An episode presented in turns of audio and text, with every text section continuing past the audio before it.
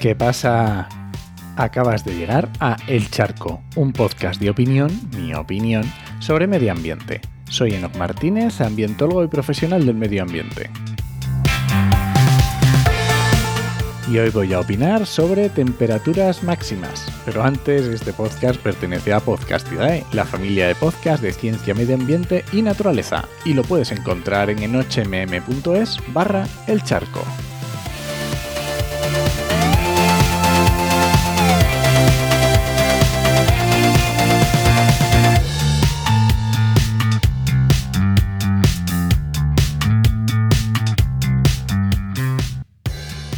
Si has visto el meme este que dice, este es el verano menos caluroso del resto de tu vida. pues vamos, más o menos vamos por ahí. Estamos en plena ola de calor. Y como cada vez que tenemos eventos meteorológicos extremos, pues vienen los bulos climáticos intentando decir que antes ya hacía calor, que antes también nevaba, que antes también llovía. Bueno, es lo típico, ¿no? Y es importante desmontar esas afirmaciones muy rápido. Hay que cortar los bulos de la, raíz para que no se extiendan. Y viendo los bulos sobre temperaturas máximas, pues hay algunos ya bastante famosos, ¿no? Vamos a ver un par de ejemplos. Agosto de 1957 en La Mancha. Se ha hecho viral bastantes veces la portada de un periódico del 11 al 17 de agosto de 1957 donde dice que hay temperaturas de 50 grados, de 50 grados centígrados, en un lugar de La Mancha. Y luego también se ha hecho bastante viral una publicación, esta más, más reciente, de un periódico del 2019, ¿no? Que nos habla sobre las temperaturas del 17 de julio de 1978 en Yeste, provincia de Albacete. Y este periódico dice que en el 17 de julio de 1978 se alcanzaron también los 50 grados. Parece que tenemos ahí una fijación con los 50 grados. ¿Y cómo sé que son bulos? Pues mira, porque la EMET, la, la Agencia Estatal de Meteorología, tiene una página web muy chula donde puedes consultar el boletín meteorológico diario desde 1893 a 2007.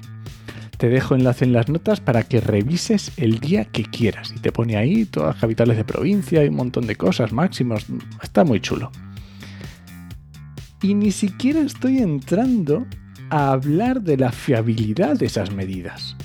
Porque a nadie se le escapa que no es lo mismo medir temperaturas máximas en 1893, que es cuando empieza este boletín, que hoy en día, obviamente. Porque para medir la temperatura del aire tengo que eliminar cualquier influencia externa. El termómetro tiene que estar solamente en contacto con el aire y con nada más. Y además, no sé si la Organización Meteorológica Mundial pues pone unas, unas estándares para que todos midamos igual. Así que se, utiliza, se suele utilizar lo que se llama un abrigo meteorológico, que es que se pone el termómetro a un metro y medio de altura, en una garita blanca de madera orientada al norte, con doble rejilla para que esté en contacto con el aire pero no con la lluvia o con el sol. Y luego tiene que ser el suelo, tiene que ser igual que el de la misma zona, porque el problema cuando refleja el sol, pues que se calienta el suelo y ese calor sube, ¿no? Y es que no, lo siento, pero en España no hemos alcanzado los 50 grados centígrados. Todavía. Y este ha sido el charco de esta semana. Si alguien te pregunta, no lo dudes, te lo dijo en HMM. Nos escuchamos.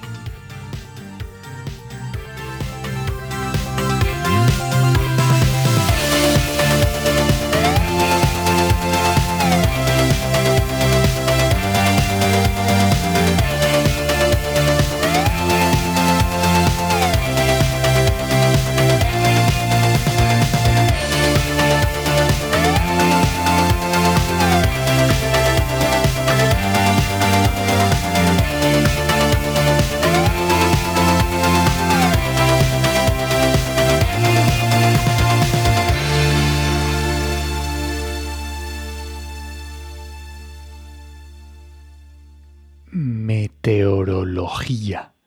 Meteorología. Meteore...